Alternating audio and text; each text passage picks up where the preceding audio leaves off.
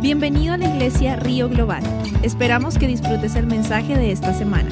Para más información ingresa a globalriver.org. Los hijos de Dios. Amén. Todo el que recibe a Cristo como Señor y Salvador, dice la palabra de Dios, que es un hijo de Dios. Así que si todos nosotros que estamos aquí en verdad hemos confesado a Cristo como Señor y Salvador, nosotros somos hijos de Dios. ¿Ok? Somos hijos de Dios. Aquí, cuando usted lee este, este capítulo, eh, del capítulo 4, dice, por esto. Cuando usted escucha esa, esa, esa palabra o ese principio cuando empieza una, un párrafo o empieza una frase, está hablando de algo anterior, se está refiriendo a algo anterior. Por ejemplo, usted le dice, un, joven le pregunta si puedo hacer esto y esto y esto y esto, y quizá usted le explica todo, todo, todo y le dice, por eso no lo puede hacer. si le dice, yo quiero hacer esto y esto y esto, y tú le dices, pero ayer yo te dije que sacara la basura y quisiera tal y tal cosa, por eso no lo puede hacer. por eso no te lo voy a permitir, porque no hiciste lo que te dije. Entonces aquí no, cuando usted empieza aquí dice, por esto, ¿y de qué está hablando? Por esto, por lo que dice anterior. Por eso muchas veces cuando leemos la palabra de Dios, tenemos que leerla y, y para poderla entender, alguna vez hay que leer algo antes y leer el capítulo completo para yo tener un entendimiento correcto, un entendimiento completo. ¿Ok? So, por eso dice aquí, por esto. Entonces, ¿qué es por esto? Si usted lee en el, en el, en el capítulo 3 del 7 al 18, ahí le está hablando eh, Pablo el por qué o therefore o por esto. Entonces le voy a leer el versículo 18, que es el último versículo del capítulo 3 donde dice, así todos nosotros que con el rostro descubierto reflejamos como en un espejo la gloria del Señor, somos transformados a su imagen, a su, semejanza, perdón, con más y más gloria por la acción del Señor, que es el Espíritu Santo. Entonces, por eso empieza el 4. Por esto, por esto. Entonces, eh, nosotros nos reunimos, qué lástima que algunos de los hombres no fueron. Al grupo de los varones que nos reunimos una vez al mes los lunes, queremos cambiar eso. No, la, próxima reunión va a ser en, no sé si ya usted le dijo a su esposa o es sorpresa.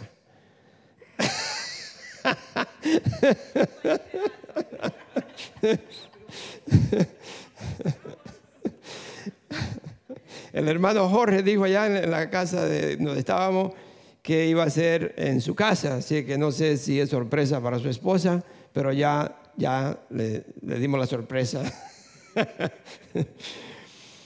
y no estamos haciendo competencia, se dijo desde un principio que no era para hacer comida y todo eso, que si íbamos a un lugar y usted era un café nada más por un café y si es agua, pues agua, no, no, es, no es por la comida. Pero desafortunadamente, hermano Adán, usted se la perdió. y también Manuel. Pero anyway, um, estuvimos en la casa del hermano Julio y fue muy bonito. Y wow, qué comida, ¿no? Estuvo riquísimo. Así que hermano Julio, yo no creo que yo tengo que cocinar para su matrimonio, usted va a ser su propio cocinero.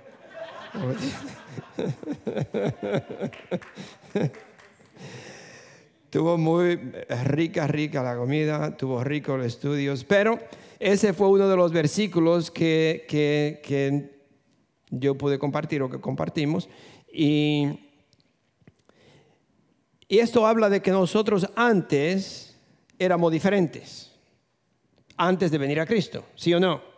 Éramos diferentes y nos da un entendimiento, o quizá yo lo entendí de esta forma, antes nosotros eh, podíamos cambiar fácilmente. Si yo iba a la casa de, mi suegro, que era un poquito ah, yo era diferente que cuando estaba con mi suegra solo. sí. Ah, si iba a mi casa cuando estaba mi papá era un poquito diferente si, mamá no, si papá no estaba. Había como más soltura, más flexibilidad, más forma, una forma diferente de hablar, una forma de jugar y todo eso. Y, y si después usted va viviendo un poco más, se da cuenta que usted actuaba diferente con diferentes amigos o el lugar donde estaba. ¿Y qué, qué pensamos? ¿Qué, qué hay, um, ¿Qué se parece a eso? Entonces yo de, la forma, parecíamos un camaleón. ¿Ya ha visto un lagarto de eso grande que depende en, el lugar donde está, cambia de color? Si, hay, si está en un lugar donde hay muchas hojas, usted se da cuenta que es verde. Pero si se baja por el tronco del árbol, depende del color del árbol, si hay árboles que son cenizo, que son casi negros, lo que fuera, ¿no? Si el, si el camellón bajaba por el tronco del árbol, cambiaba de color. Así éramos nosotros antes. No me diga que no. Me diga que yo era el único que era, que era doble cara. Sí, porque si usted dice, yo tengo que orar por usted, porque la mentira no, no va con Dios. Aquí no hay una persona, no voy a decir que todos nosotros, sin conocer a Cristo, no teníamos doble cara, doble vestidura, cambiábamos de color, depende de dónde estaba. Y eso éramos nosotros antes. Y Pablo está diciendo, por eso ya ustedes no deben ser así. Ya nosotros vivimos de otra forma. Hoy en día nosotros no cambiamos de color porque somos transparentes. Me imagino que hasta quizás por la cámara, si están viendo, se ve el agua por ahí o se ven mis lentes. Porque eso es transparente. Nosotros somos transparentes. No hay nada oculto. Yo no me, no, me no me comporto diferente en mi casa cuando estoy solo o cuando estoy con mi esposa o cuando hay alguien diferente o cuando voy a un lugar eh, o en la iglesia. Yo soy la misma persona donde quiera que vaya. Yo no puedo cambiar de color, depende del lugar donde esté. Ya somos transparentes, ¿sí o no? Amén. Gloria a Dios. So, por esto, dice Pablo. Entonces hay algo que ha, que ha contaminado, hay algo que Pablo está hablando aquí y la razón es porque la religión o el legalismo ha hecho que nosotros o que se pierda el poder del, del Evangelio, el poder que es la salvación a través de Jesucristo. Se ha perdido porque le han añadido muchísimas cosas y eso ha perdido el poder del Evangelio, de las buenas nuevas, de la verdad. Lo ha perdido poco a poco. Y esto es una estrategia. Esto, esto empezó desde mucho tiempo antes de Jesucristo. Satanás siempre ha querido imitar a Dios o hacer algo parecido y para confundir a las personas. ¿Y cómo empezó a confundir a la gente? Fue con la religión pensando que, yo podía hacer las cosas de esta forma y que Dios me aceptaba y que yo puedo hacer como yo pienso y, yo, y Dios me acepta de esta forma. Entonces formó religión o formó el legalismo y todo eso hizo no solamente torcer la palabra de Dios, pero a la misma vez hizo como una forma o hacerle creer al ser humano de que Dios me acepta de esa forma. Y no, no es así. es una, eh, eh, fue algo que el enemigo diseñó y es muy poderoso, porque con, con esta clase de pensamientos, el enemigo ha podido en verdad cerrarle o engañar a las personas, cerrarle los oídos. ¿Usted ha tratado de hablarle a una persona religiosa de Cristo? Yo una vez traté de hablarle a alguien, yo le he dicho alguna vez de ustedes, y lo primero fue que me dijo, y perdones, yo no quiero si alguien me escucha y no está hablando de religión, pero así él me dijo, ¿no? Lo primero que me dijo es, ¿ustedes le oran a María? Y le dije, no, nosotros oramos de acuerdo a la palabra de Dios, a Jesucristo, y me dijo, yo no quiero saber de Cristo, porque si no le oran a María, no quiero. No me diga, no me hable. Si tenía un, concepto o un entendimiento erróneo, religioso,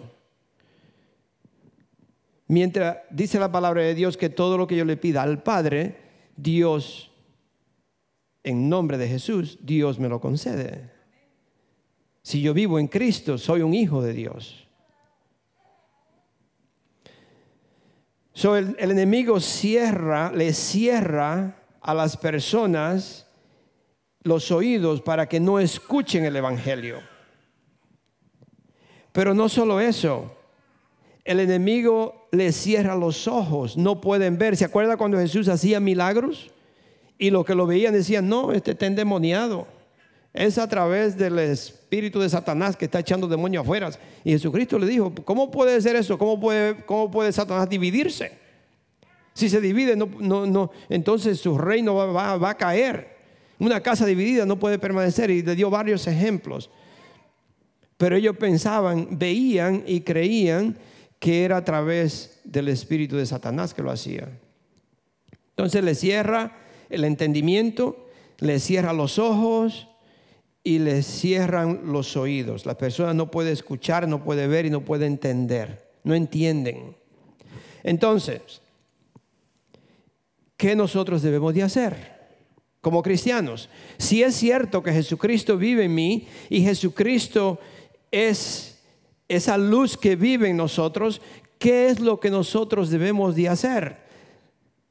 Usted no puede juzgarlos o condenarlo porque no saben. Ellos creen que tienen la verdad. Ellos creen que lo que están haciendo es lo correcto. Entonces, ¿cómo una persona sale de ese engaño? ¿Cómo una persona puede ver, puede escuchar, puede entender? ¿Cómo lo puede hacer? A través de la, oración del justo. Nosotros tenemos que orar por el que no ve. Espiritualmente le estoy hablando. Por la persona que no entiende. Por la persona que no escucha. No debemos condenarlo, no debemos juzgarlo, debemos orar por ellos, debemos de amarlo, debemos de brindarle el amor, brindarle la luz que nosotros tenemos. Me acuerdo una vez cuando yo fui a, a, mi casa en Santo Domingo. Yo digo mi casa, todavía digo mi casa, la casa de mi vieja, ya mi viejo no viven, pero uno siempre dice mi casa. yo creo que tú me dijiste una vez, ¿no? Long time ago. Mi esposa me dice, why, ¿por qué tú dices tu casa? Esta es tu casa. I know, pero uno como hispano se acostumbra a decir mi casa donde viven los papás de uno, ¿no? mi casa. So anyway, hace tiempo que fuimos, eh, bueno, mi mamá todavía vivía, hace muchos años, y íbamos a visitar unos vecinos que vivían más para abajo. Y mi hermana dice, no, porque está muy oscuro, no podemos ir. Entonces, nosotros, uno día, cuando vive en este país, cuando va a los países de nosotros, uno sabe que la luz se va y que muchas veces no hay luz, so uno siempre lleva linterna. Cuando fuimos a Nepal, yo andaba como con cuatro o cinco linternas y tenía una chiquitita así que me, cabe ahí eh, para engancharla en el, llavero, pero la tenía en los bolsillos. Y me dice uno de los pastores, What happened to you? Tú tienes toda clase de linterna. Me dice, hasta una chiquita. so anyway, en Santo Domingo yo andaba, me dice, le digo a mi hermana, no, yo tengo una linterna. So íbamos. ¿Cómo, ¿Cómo llegamos? Por un caminito que uno va oscuro. Yo llevaba la linterna, la luz. Y la luz alumbraba el camino para nosotros poder llegar. Nosotros somos esa luz, dice la palabra de Dios. Nosotros tenemos que orar por estas personas que no conocen del Señor, por esas personas que no ven, por las personas que no escuchan, que no entienden. No es porque la persona no quiere, es que Satanás le ha, le ha cegado. Satanás lo ha, le ha cerrado los oídos. Y nosotros tenemos que entender eso, porque nosotros también éramos así, ¿sí o no? Ningún sí, mentirosos. Digan que sí. Digan que sí, porque todos éramos así. Yo era así. Sí, yo era totalmente sordo. Cuando me hablaban, incluso yo pensaba que cristianos eran locos. Sí, yo pensaba eso en Nueva York, ¿te acuerdas? Cuando veíamos gente en la calle, decían, no, esa persona es tan loco. y, como si estaban ahí hablando, no dábamos la vuelta. No, tan loco. Yo no. sí, entonces yo también estaba ciego, sordo y no entendía nada. Amén. Nosotros somos la luz. ¿Qué debemos de hacer? Nosotros debemos de orar. Orar, orar, orar. Pero la oración, la oración es tan poderosa, mi hermano, que yo no sé si usted lo sabe, no hay distancia en la oración. Si hay un ser querido de nosotros que vive, sea en Honduras, en México, en, I don't know, cuáles países, donde quiera que sea, Santo Domingo, República Dominicana o, o, Puerto Rico, donde quiera que sea, cuando yo pongo a esa persona en oración, menciono su nombre y le pido a Dios que le ministre, es como si la persona estuviera a su lado y usted está poniendo la mano sobre ella. No hay distancia en la oración. En ese instante, en verdad, mi espíritu está al lado de esa persona, el espíritu de Dios está al lado de esa persona ministrándole. Y, tarde o temprano usted se va a dar cuenta que esa persona empieza a caminar o empieza a arreglar la vida y sea como sea, pero Dios empieza a trabajar. ¿Se acuerda al principio, dice la palabra de Dios, que el espíritu de Dios, el mundo era un caos, pero que el espíritu de Dios se movía sobre esas aguas tormentosas. Cuando nosotros oramos sobre una persona que está atormentada o que no conoce de Dios o que está haciendo cosas, el Espíritu de Dios empieza a moverse sobre esa persona. Y no crea que solamente se está moviendo cuando usted está orando, sino ese espíritu permanece para siempre, porque esa oración siempre está manando un incenso a los, a los nastros de Dios, que esa, esa oración queda vigente para el resto de, de, toda una generación. Así son las palabras de Dios. ¿Se acuerda cuando Jesucristo oró por nosotros? En Juan 17. Esa, esa oración de Jesús, Él dijo, no oro solamente por estos, sino por aquellos que van a, que van a creer en mí por el mensaje de ellos esa oración de Cristo todavía sigue vigente. Esa oración sigue salvando gente. Todavía a través de su mensaje, a través de su, testimonio, a través de su comportamiento, personas vienen a Cristo porque esa oración de Cristo sigue vigente, es decir, sigue trabajando, está trabajando la oración suya nunca caducan. La oración de nosotros no envejecen. No es como la leche que usted pone en, el refrigerador y dentro de un mes usted la abre y dice, ¡uh! Tírenla porque no sirve. No, no, nuestras oraciones siempre están manando, siempre están frescas. Pero Satanás lo sabe. Él sabe. Y por eso es que, que hace tanta divino problema nosotros reunir a los hermanos en Cristo a que vengan a orar. son, son las, las, reuniones más difíciles que puede haber de usted reunir a los hermanos a orar. ¿Usted cree que coincidencia? No, es que Satanás se opone. Satanás hace todo lo posible para que nosotros no nos reunimos a orar. Aquí tenemos oración a toda hora en esta iglesia. Y tres, cuatro, cinco, algunas veces dos. ¿Y por qué? Es por eso. Ustedes no se dan cuenta que es que Satanás impide, me da el trabajo el día de la oración. Me da trabajo el día de venir a la iglesia.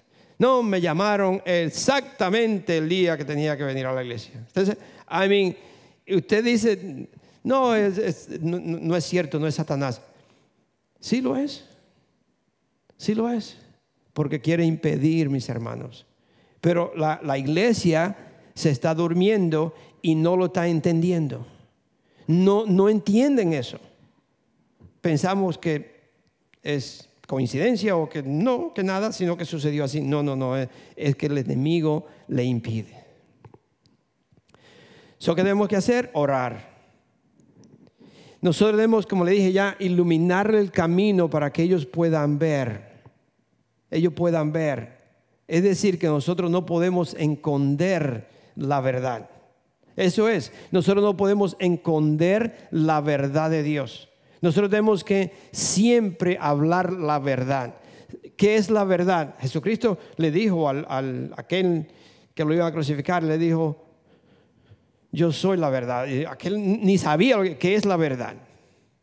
Te digo la verdad, le dijo. ¿Qué es la verdad? Él no sabía lo que era la verdad. ¿Qué es la verdad? La verdad es que Jesucristo es el Hijo de Dios y que a través de Jesucristo nosotros tenemos vida eterna. Nadie se salva si no es por Cristo. Nadie puede vivir una vida en paz si no tiene a Jesucristo. Nadie puede vivir en armonía. Nadie puede tener eh, una, una vida, una casa llena de amor y de paz si Cristo no vive. Yo le aseguro que siempre hay problema en la casa. Donde quiera que sea, sin Cristo.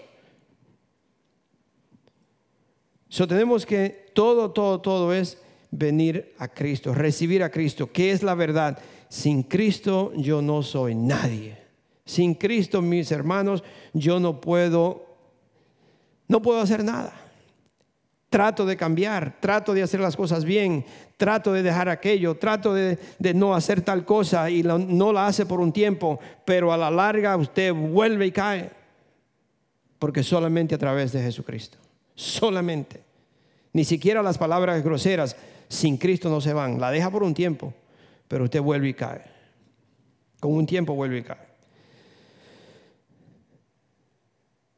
nosotros no podemos esconder la verdad. Jesús dice en Mateo, perdón, en Marcos 4, 21.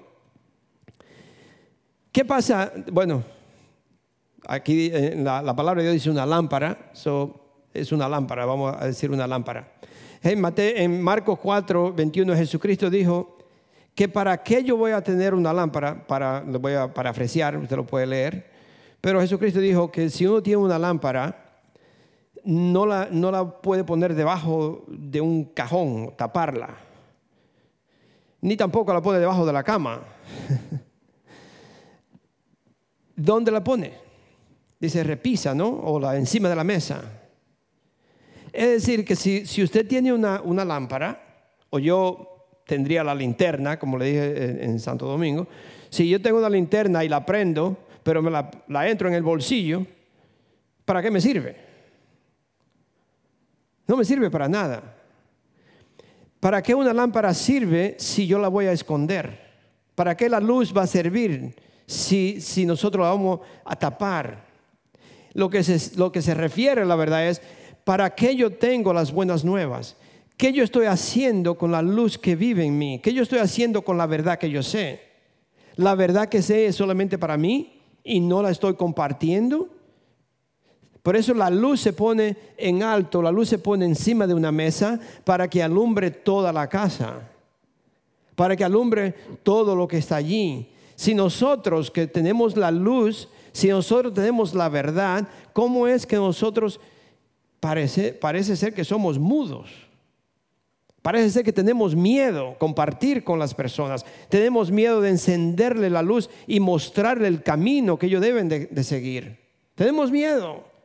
Muy pocas personas le están hablando a las personas de Cristo y si no le hablan ni siquiera con el comportamiento, tampoco le hablan, porque el comportamiento muchas veces puede hablar más que las palabras, pero nosotros tenemos que compartir lo que Dios nos ha dado. Las buenas nuevas compartirlo con los demás. Entonces, ¿qué, estoy yo haciendo? ¿Qué hago yo con una lámpara escondida? No sirve para nada. Entonces, la pregunta que yo le podría hacer, o nos hacemos todos nosotros, es, ¿dónde está su lámpara? ¿Dónde está su lámpara? ¿Cuántas personas usted ha iluminado? ¿Cuántas personas usted le ha dado las buenas nuevas? ¿Sabe lo que es buenas nuevas?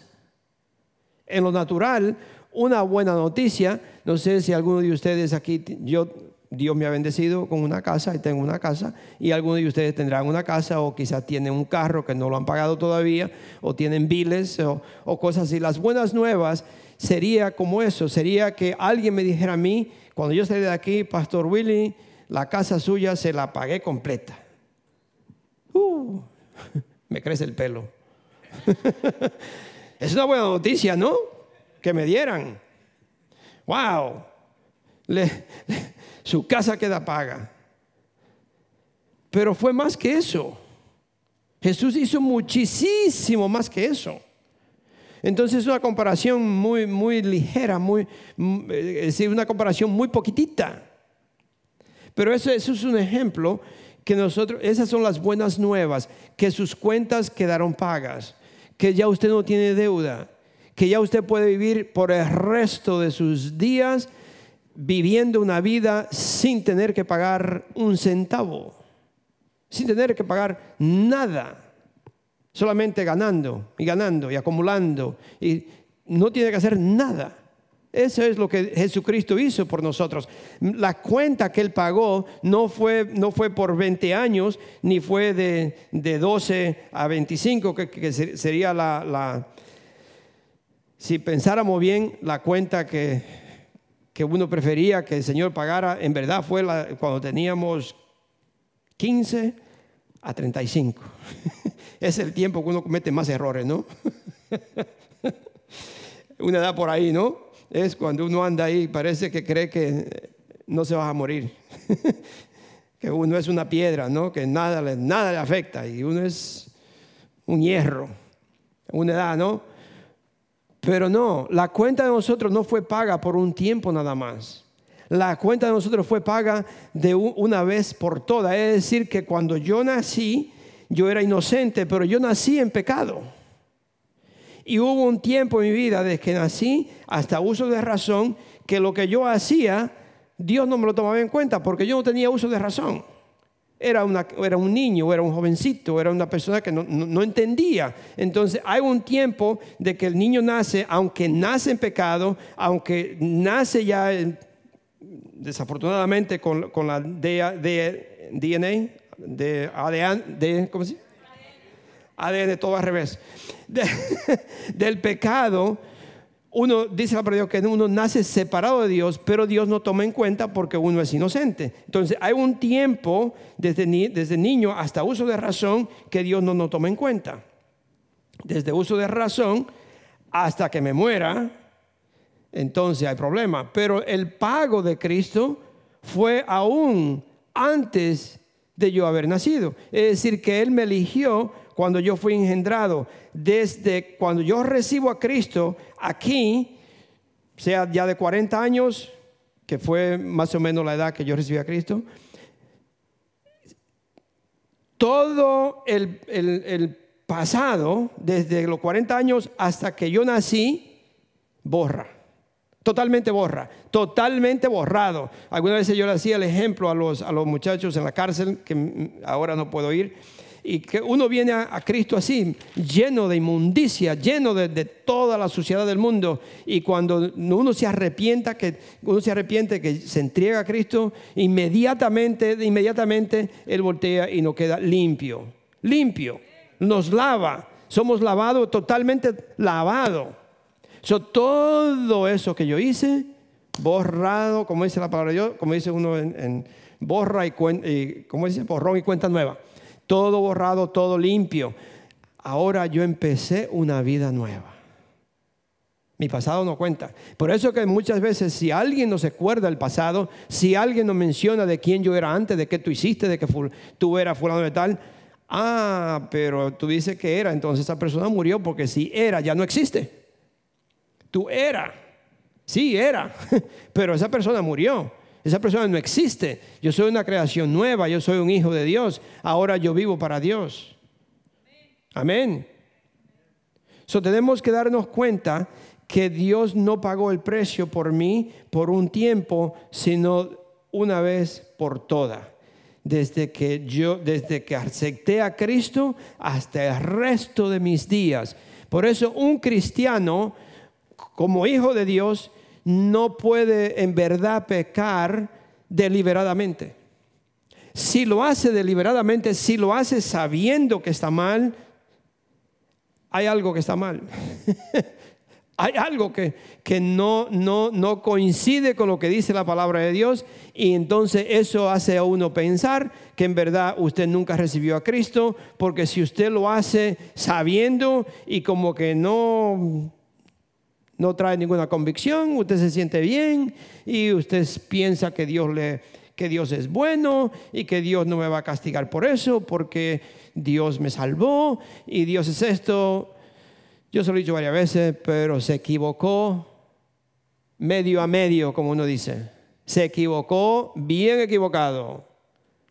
Porque en el momento que yo hago algo, aún sea una palabra fea que le diga a mi esposa, aún sea eso, si no hay una convicción inmediatamente en mí, a través del Espíritu Santo, algo anda mal en mí. Algo tiene que cambiar en mí algo, si, tiene que haber un arrepentimiento, tiene que, tiene, que haber un pedir perdón, tiene que haber una forma de no volver a hacerlo. Yo tengo que pedir perdón a Dios, que es el primero que ofendemos, y yo le digo, Padre Santo, perdóname. Esas palabras, Señor, que salieron, yo no quiero volver, que eso no viva en mi corazón porque dice la palabra de Dios que de la abundancia del corazón habla la boca. Entonces, si uno, uno dice esas cosas, es porque me estoy llenando de cosas que no son de la palabra de Dios. Y por eso la palabra no miente. Cuando uno habla, es lo que está en el corazón de uno. Es decir, que estoy lleno de esto. So, de nuevo, ¿dónde está su lámpara? ¿Dónde está la lámpara de nosotros? Gloria a Dios. Se espera que sea así yo le tengo que leer lo que dice, que alguien, alguien, no, yo se lo voy a leer, el versículo 22 de Mateo 4, leí el versículo 21, que le, di la comparación, ¿no? De la lámpara, y ¿qué dice, qué dice el 22? Porque algunas veces leemos un versículo, pero no queremos leer el otro. So, el versículo 22 de Marcos 4, ¿qué dice? Yo no lo tenía, pero como la hermana dijo, está en la mesa. Tengo que leerlo.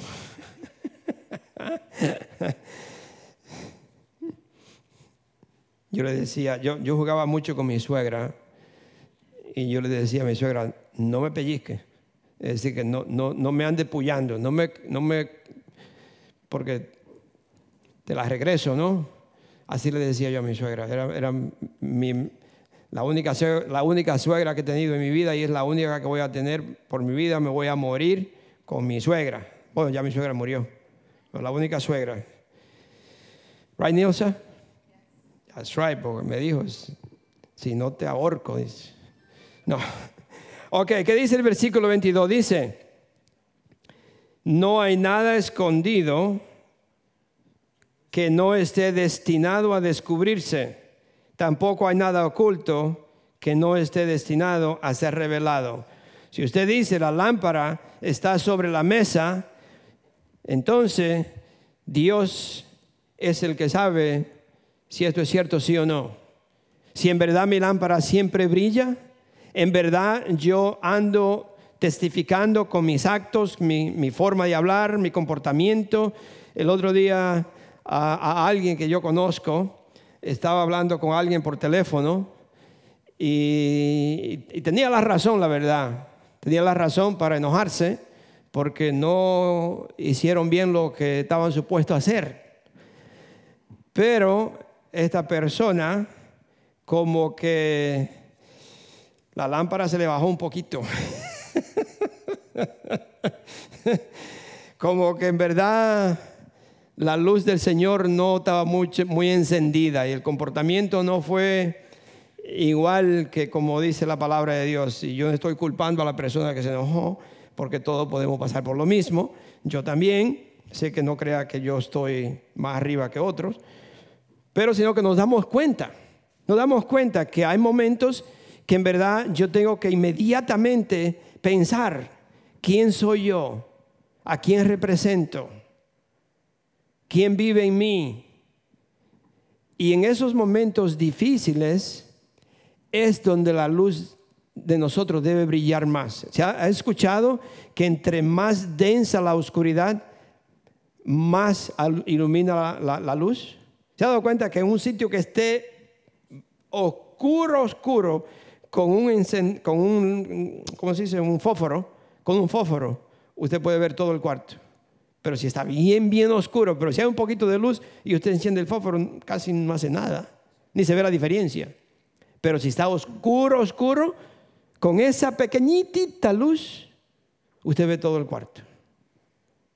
Entonces, entre más oscuro, más brilla la luz. Y por eso que nosotros, en, los, en esos momentos, cuando usted vaya al supermercado y alguien le, le, ofende, usted dice, ah, aquí que voy a brillar. aquí es donde yo, aquí tengo que brillar.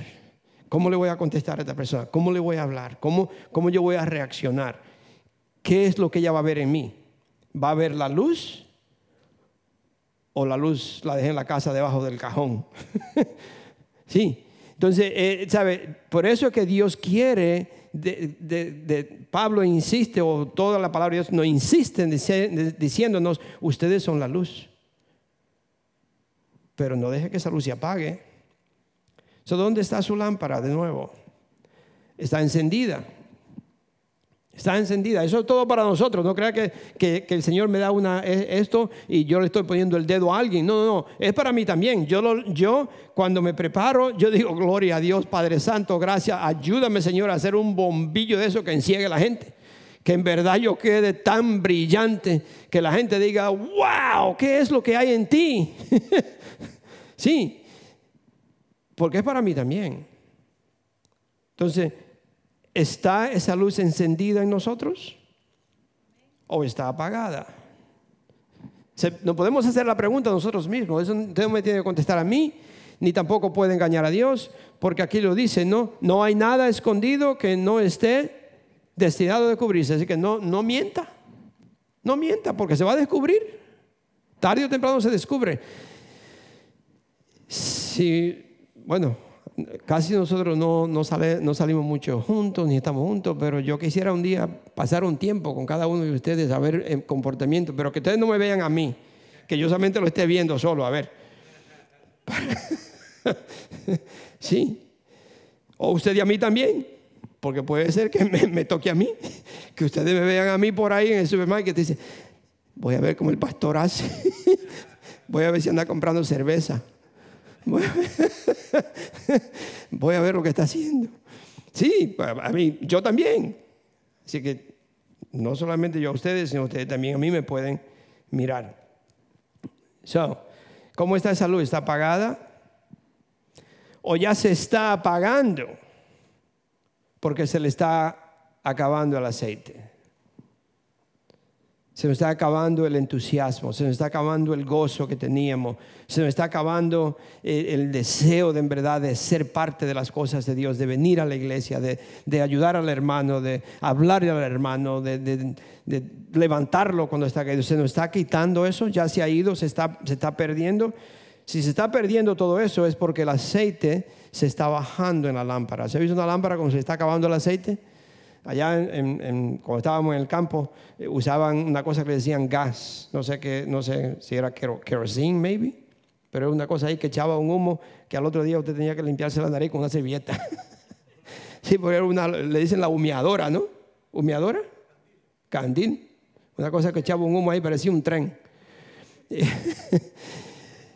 sí, entonces cuando, si eso se estaba bajando, me acuerdo que mamá decía, ve, ve, ve y trae la botella y hay que echarle porque se está acabando la, la, cosa esa y está hinchando, se, se, va quemando, se quema la...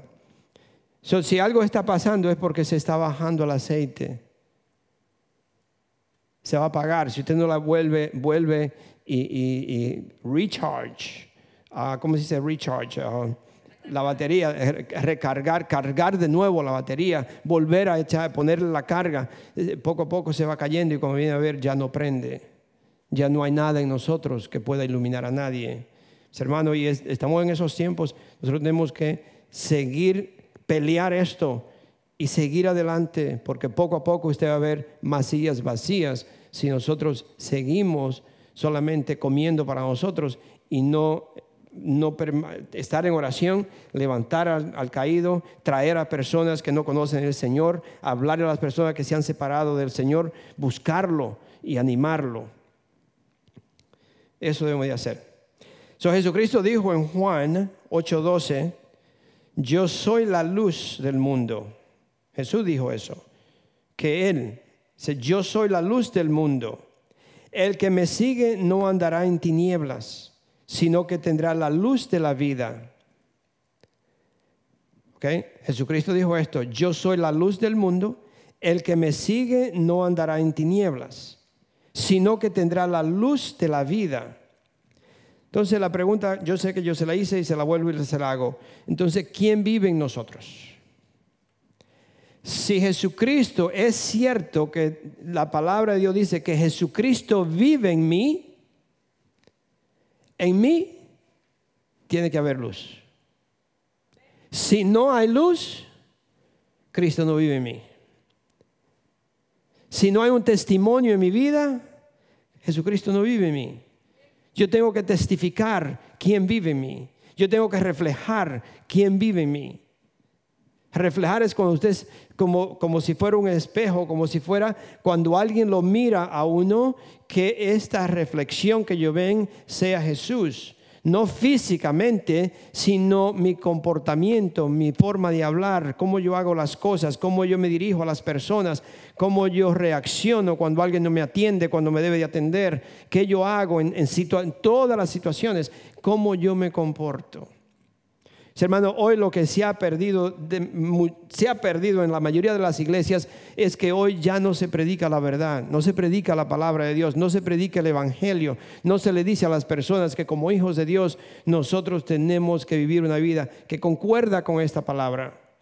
Ya no, ya, ya es, vive como enciendo que usted participe en la iglesia y que usted diezma, que usted da, que usted esto, que usted aquello, que usted da ofrendas, no importa cómo viva, pues usted le queremos mucho y venga, venga, que usted está bien. No, no, no, yo no quiero eso. Yo no. Solo queremos, mis hermanos, que vivir una vida que concuerda con la palabra de Dios. Y Dios demanda que nosotros vivimos, que seamos esa luz. Jesucristo vive en nosotros.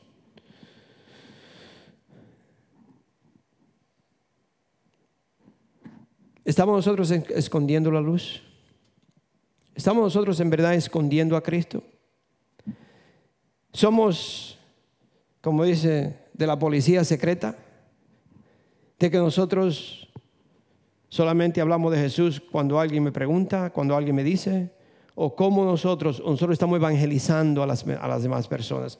Estamos, estamos hablando a los demás, estamos orando. Cuando usted le dice a una persona, si usted va donde quiera que sea, puedo orar por ti, no diga, la persona, oh sí, oh sí, y usted se va y después no se acuerda, no, orar por la persona ahí mismo, demostrarle que Cristo está conmigo y Cristo quiere decirte que te ama y, y, orar por las personas, estar dispuesto a compartir la palabra de Dios.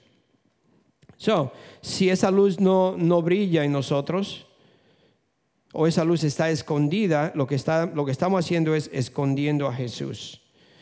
Nosotros tenemos que dejar que esa luz brille en nosotros. Yo tengo que dejarlo. Yo tengo que vivir una vida que esa luz brille en mí, que esa luz alumbre el lugar donde nosotros vamos. Que cuando usted llega a un lugar se den cuenta que aquí llegó un hijo de Dios, una hija de Dios. ¿Sabe? Porque eh, si hay un lugar que usted llega y hay mucho, hay un caos, usted llega y la paz que hay en nosotros, el amor que hay en nosotros, la compasión que hay en nosotros, la gracia que hay en nosotros, de una vez, eh, como dice, elimina, elimina esa, esa discordia o esa, ese desacuerdo, porque nosotros llegamos con la paz de Cristo y podemos declarar no, no, no, ven acá, ven acá. Le da un abrazo, le llama, le pone el brazo y dice, ven acá. Sí, no, no, no podemos ser así, no puede ser así. el amor va a ser inmediatamente calmar lo que sea, donde quiera que nosotros vamos. nosotros somos esa luz que brilla, que brilla. Vamos a Mateo 5. Mateo 5. ¿Se están cansando? Acuérdense que la semana pasada yo le dije que muchas veces quizás ese es el único día que le dedicamos una hora a Cristo, al Señor. Entonces, esta debe ser una hora totalmente para Él. Ok, vamos a Mateo 5. Le leo el, le quiero leer dos versículos primero y seguir para el, 13 al 16, pero del 11, 11 y 12 dice, Dichosos o bienaventurados serán ustedes cuando por mi causa la gente los insulte, los persiga y levante contra ustedes toda clase de calumnia. Bienaventurados, o bendecidos o dichosos, como usted, la, versión que usted tenga, diga, sé que la Reina Valera dice bienaventurados, que lo que habla es de la buenaventura, bienaventuranzas.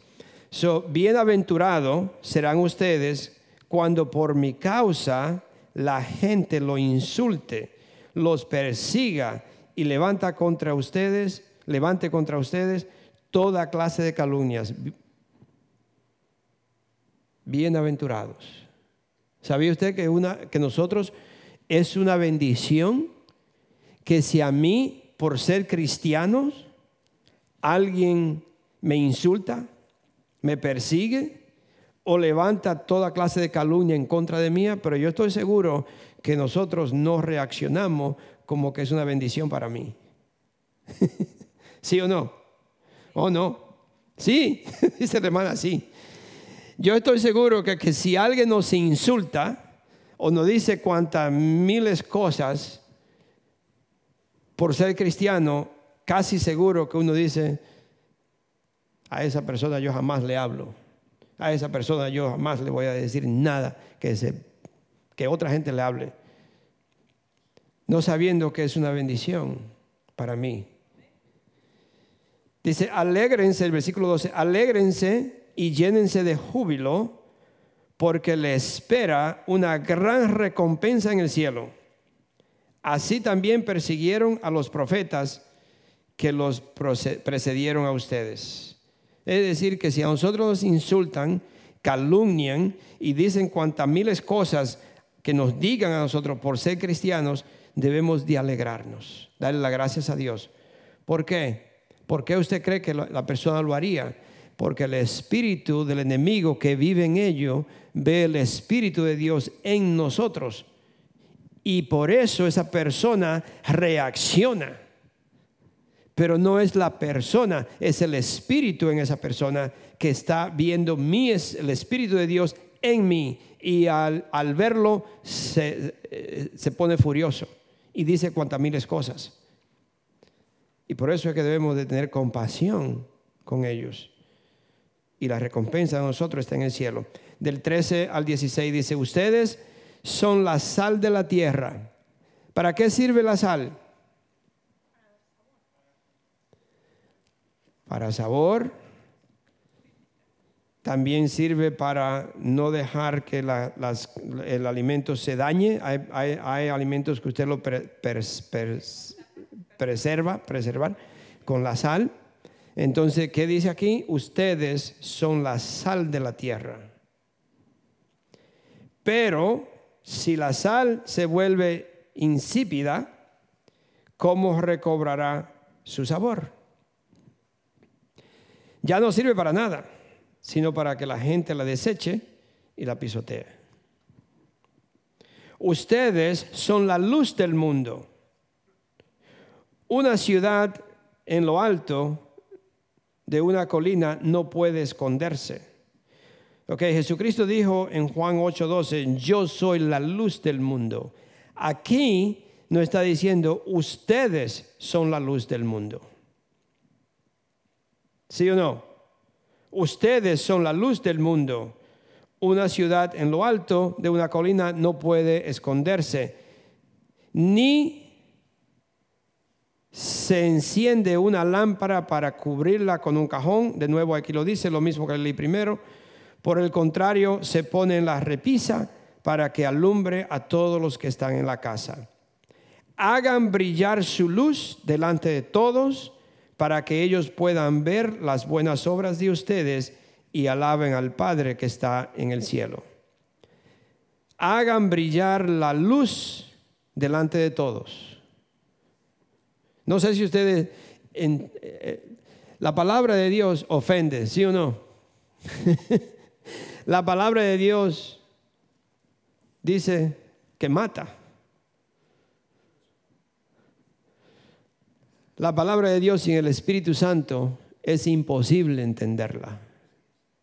La palabra de Dios sin el Espíritu Santo usted no la quiere leer. Primeramente porque todo lo que recibe es condenación, no revelación. Entonces el Espíritu Santo me revela y me enseña lo que está, en, lo que está escrito. Dice, hagan brillar su luz delante de todos, para que ellos puedan ver las buenas obras de ustedes. ¿Qué pasa cuando usted, ha comido alguna comida sin sazón, sin sal? Yo casi seguro, yo estoy casi seguro que nadie repite una comida que está sin sazón y sin sal. Quizá la prueba, pero si usted la prueba dice, ay no, esa comida no sabía nada. Te ha escuchado mucha gente que dice, no, eso no sabía nada. ¿Sí? Y como no sabía nada, usted lo desecha. Un cristiano sin sabor, un cristiano sin brillar es una comida sin sabor. Hay muchísimos cristianos que viven tristes, que son enojados, que eh, están aburridos de la vida y son, dice que son cristianos y van a la iglesia. ¿Y usted quiere ser así? No. Usted no quiere ni, ni siquiera va, ni siquiera quiero ir a esa iglesia. Ahí son aburridos. Ahí no voy yo. Entonces, lo que Dios quiere es que en nosotros haya, como dice en inglés, we have to have flavor, sabor. Nosotros tenemos que tener sabor. Que el Evangelio tenga sabor, que el Evangelio, lo que nosotros hablamos, mi comportamiento y todo, sea una forma de nosotros eh, representar el reino de Dios. Como le dije a un hermano, nosotros no somos eh, de México, de Honduras o de Guatemala o de... No, nosotros somos ciudadanos del cielo. Nosotros estamos pasando en la tierra. Nosotros no somos ilegales. Nosotros somos peregrinos. Como hijos de Dios, nosotros somos cristianos, ciudadanos del cielo. Yo sé que se usa la palabra para ilegal y indocumentado y todo eso, y ok, todo eso son eh, eh, normas, eh, como dice, formas normal de hablar y de uno decir, y ok. Lo que le quiero decir es que si nosotros somos cristianos, cuando alguien le pregunta de dónde tú eres, yo creo que sería bonito ya nosotros empezar a decir, yo soy cristiano. O no, yo le pregunté qué religión eres, de dónde eres, o yo soy ciudadano del cielo. ¿De dónde? No, yo no vivo aquí, yo estoy pasando por aquí. Yo soy ciudadano del cielo. ¿Y qué hace aquí? Testificando de que Dios vive en mí y yo vine. Amén. Sí. No ande diciendo yo soy mexicano, soy de Colombia o soy de, de, Honduras o de forma de tal. No, no. ¿Ah? la ciudad del paraíso. Yo creía que era Santo Domingo la ciudad del paraíso. Oh, Soledad. No, nosotros somos cristianos y cuando le pregunten, le digan, no, no, yo no te pregunté qué religión. No, no es religión tampoco, es una relación. Es una relación con mi Padre. ¿De dónde eres? Soy ciudadano del cielo. ¿What? ¿De dónde viene? Sí, sí, yo soy ciudadano del cielo. Yo solamente estoy pasando por aquí. ¿Cómo se vive en el cielo? Ay, hay amor, hay paz hay gozo, hay alegría. Déjame darte un abrazo y hasta darle un beso. Aunque sea un hombre, no se importa, darle un beso y abrácelo. En el cielo hay amor, hay paz. No se pelea, no hay envidia. No se, no se anda, no hay competencia. Yo estoy compitiendo contigo, no te enojes porque yo te estoy ayudando en el trabajo, no te lo quiero quitar. yo soy un ciudadano del cielo, yo estoy pasando por aquí. Yo no vivo aquí. Mi ciudadanía está en el cielo. Amén. Sí, pero tenemos que empezar a entender eso. Aquí en los Estados Unidos hay, personas de Israel que nacieron aquí, desde sus abuelos han nacido aquí, y usted le pregunta y nunca dicen yo soy americano, dice soy judío. Siempre dicen así, I'm Jewish. ¿Sí? No le dice yo soy americano o no, I'm Jewish. Yeah. nosotros tenemos que empezar a cambiar el vocabulario y decir, yo soy cristiano. Cristiano. ¿Y de dónde, dónde vienen los cristianos? Del cielo. Ciudadano del cielo. Amén. Yo voy a cambiar mi vocabulario. Yo no soy dominicano, yo soy cristiano. ciudadano del cielo. Amén. Ok. Ah,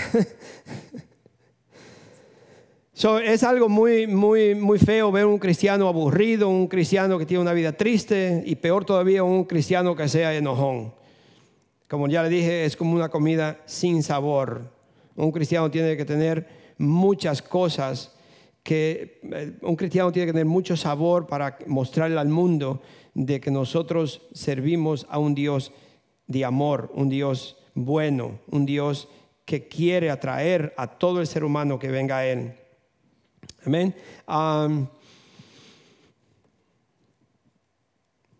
Una cosa así, eh, si, usted, si usted sabe hablar inglés o entiende inglés, sería muy bueno que escuchara la predicación de esta mañana. Ha, habido un problema en el mundo, ha habido un problema hasta en las iglesias donde ha habido un poco de mezcla. El, cristiano se se ha o el mundo o el cristiano, las iglesias han permitido mezclar un poco parte del mundo con el cristianismo, parte del mundo con la iglesia. Es decir, como que se ha diluido, se, ha, eh, se le ha echado agua, no sé cómo decirle, diluido el evangelio, la palabra de Dios para mantener a las personas eh, sin ofenderlo, decir como eh, mucho cuidado como la forma que lo dice, porque una persona se ofenden y después se van. Mire, mis hermanos, si usted le va a hablar a alguien que está de camino hacia el infierno, ¿qué peor puede ser si se ofende que se ofenda? sí, no, no, porque una ofensa puede ser que, no, se, no, cae bien, pero peor es irse al infierno. So, si se ofende con la verdad, está bien. Pero nosotros no podemos, eh, eh, un cristiano no se debe mezclar eh, o hacer las cosas del mundo y también querer entrar a la iglesia o venir a la iglesia y pensar que todo está bien, porque eso Dios no lo permite, no lo debemos mezclar con el mundo. No le estoy diciendo que nosotros no debemos ministrarle a las personas del mundo, definitivamente tenemos que hacerlo y debemos de ser ¿cómo se Ser positivos para ello, positivamente hablarle y ser esa luz para ello, pero no mezclar. Mezclar no quiere decir vivir como ellos o hacer las cosas como ellos. Rapidito a 2 eh, Corintios 6, del 14 al 18.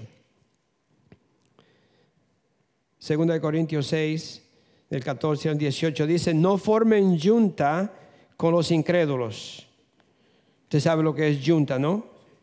Ok, no formen junta con los incrédulos. Segunda de Corintios 6, del 14 al 18. No formen junta con los incrédulos. ¿Qué tienen en común la justicia y la maldad?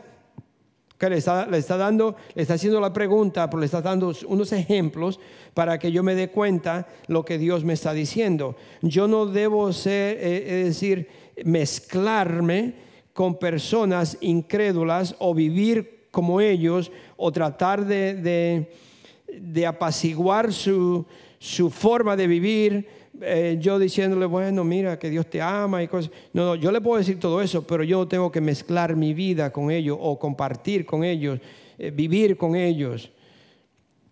Entonces, nos, no, hace unos ejemplos, nos dice que, perdón, no formen junta con los incrédulos. ¿Qué tiene en común la justicia y la maldad? ¿O qué comunión puede tener la luz con la oscuridad? ¿Qué armonía tiene Cristo con el diablo? ¿Qué tiene en común un creyente con un incrédulo? ¿En qué concuerdan el templo de Dios y los ídolos? Porque nosotros somos templo del Dios viviente. Como Él ha dicho, viviré con ellos y caminaré entre ellos yo seré su Dios y ellos serán mi pueblo. Por tanto, el Señor añada, añade, salgan de en medio de ellos y apártense. No toquen nada impuro y yo los recibiré. yo seré un padre para ustedes y ustedes serán mis hijos y mis hijas, dice el Dios, dice el Señor Todopoderoso. Entonces, Dios no está diciendo, no es que nosotros, Jesucristo vino, por los enfermos, Jesucristo vino, vino por las personas que estaban perdidas. Él comió con los ladrones, él comió con prostitutas, él, participó, pero él no, no, no, no hizo juntas con ellos, es decir, que no fue parte de lo que ellos hacían. Nosotros no podemos ser parte con las personas que hacen las cosas del mundo. Pero sí debemos afectar al mundo positivamente, al igual que la sal y el sazón le dan un buen sabor a la comida. Usted ha, usted ha pescado, bueno, eh, dice el hermano Manuel que es pescador. ¿Alguna vez usted ha agarrado un pescado en el agua? Imagínese dónde vive eh, el, pez en, el mar. ¿Te ha probado el agua del mar? saladísima, ¿cómo se dice? saladísima, saladísima. No se puede tomar el agua del, mar, es demasiado salada. Pero mire, si nosotros fuéramos como el pez, el pez vive en el agua saladísima, pero un pez no sabe salado.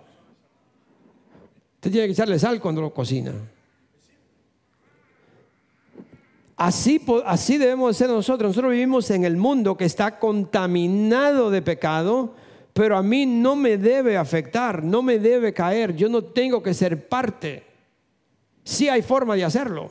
Yo no sé cómo Dios hizo un pescado que, que vive en el agua, come en el agua y todo ahí y no sale salado. No sé cómo le hizo. Maravillas de Dios. Pero Él no hizo a nosotros igual. Al venir a Cristo, dice la palabra de Dios que Él me, yo vivo en el mundo, pero ya yo no pertenezco al mundo, que Él me ha separado entonces ya el pecado no me debe contaminar a mí. Yo no, no, tengo que ser parte. So, hay que pedir a Dios que nos ayude porque si yo, si el pecado se me sigue pegando, el pecado se me sigue, me sigue contaminando, hay algo en mí que no está bien.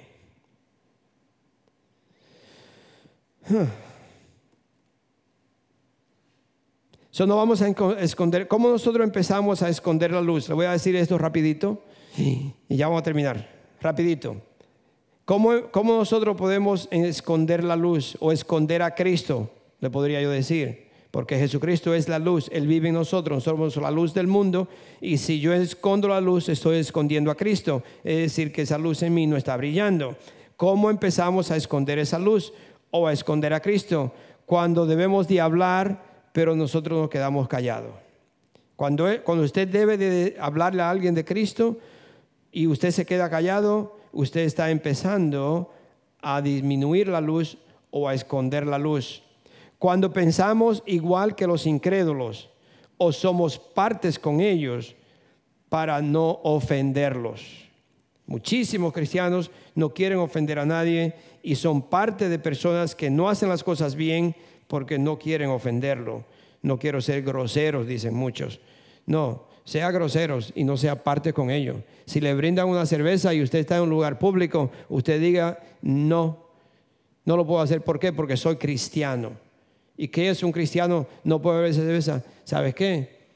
Yo no me la voy a tomar porque yo soy cristiano y yo vivo una vida que agrada a Dios. Y yo, no, yo tengo que ser un ejemplo para los demás que no conocen a Dios. Yo no puedo ser parte contigo. Y si lo obligan, usted dice, pues sabes qué? Adiós. Nos vemos. Pero yo no soy parte de, tus, de tu conducta o de la forma de ser. So, cuando pensamos igual a los demás, por no ofenderlos y actuamos como ellos, usted está disminuyendo la luz o escondiendo a Cristo negarle la luz a otra persona, negar a una persona o negar delante de alguien que yo soy cristiano, negarle a alguien que, que, Cristo me ha salvado, que Cristo me ha limpiado, estamos negando la luz, negando la verdad. Cuando usted hace eso, también está disminuyendo o está escondiendo al Señor. Dejar que el pecado baje la luz, dejar que, que algo en mí empiece a disminuir esa luz o a quitar esa luz.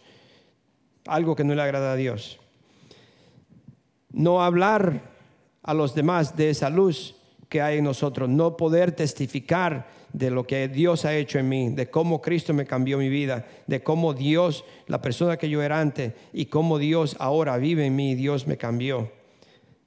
Todo eso, cuando uno no lo hace, está disminuyendo la luz o está escondiendo la verdad de Cristo.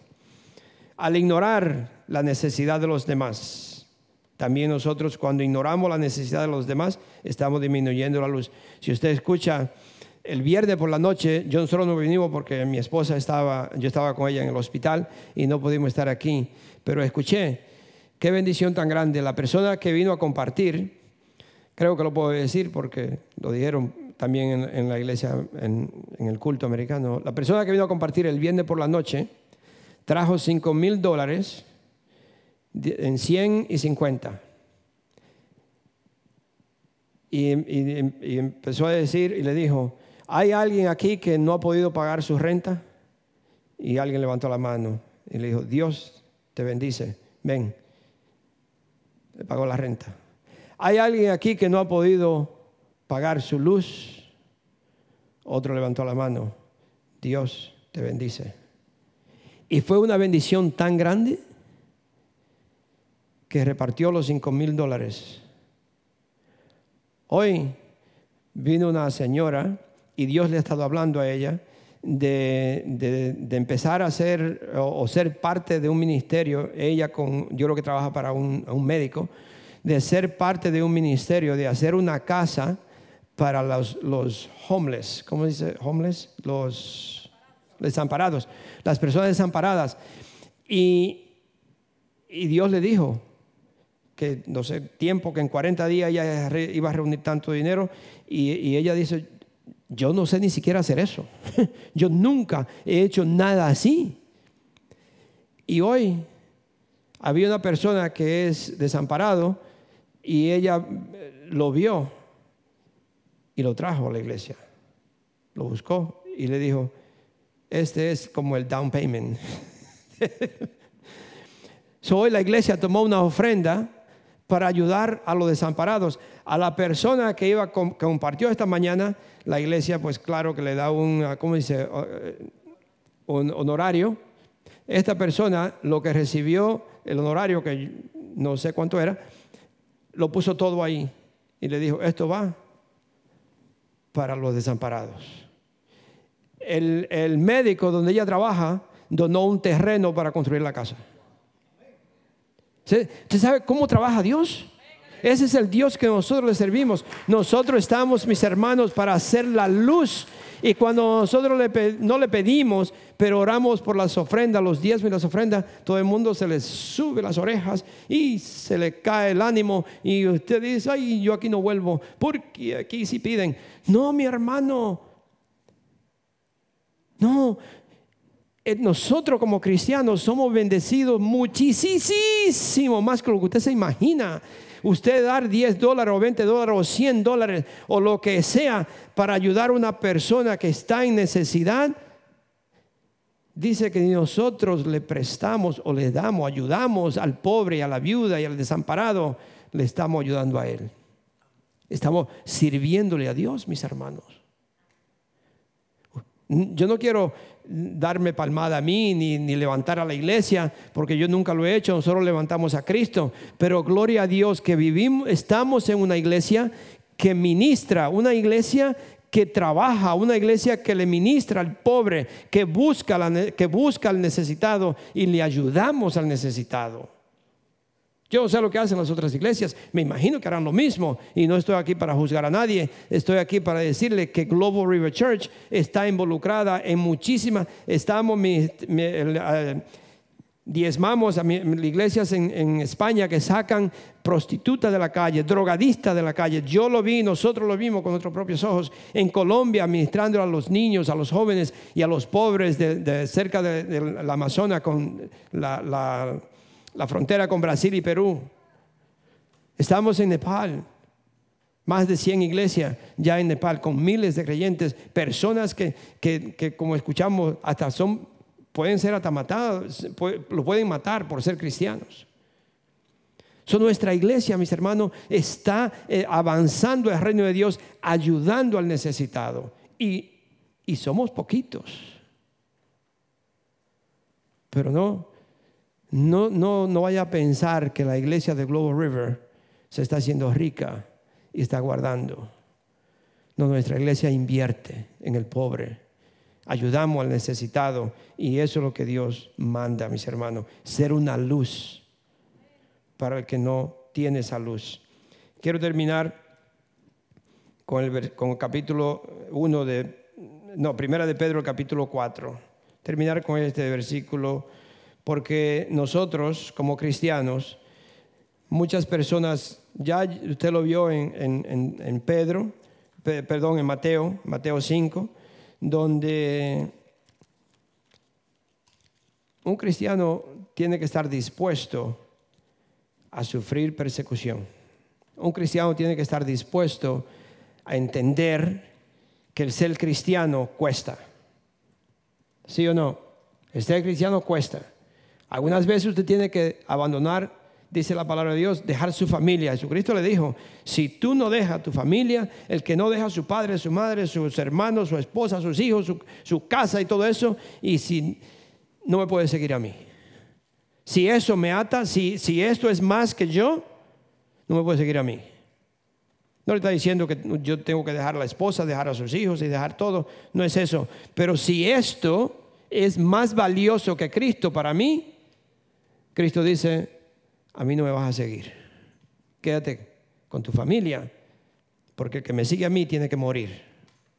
El que me sigue a mí tiene que dejar todo atrás.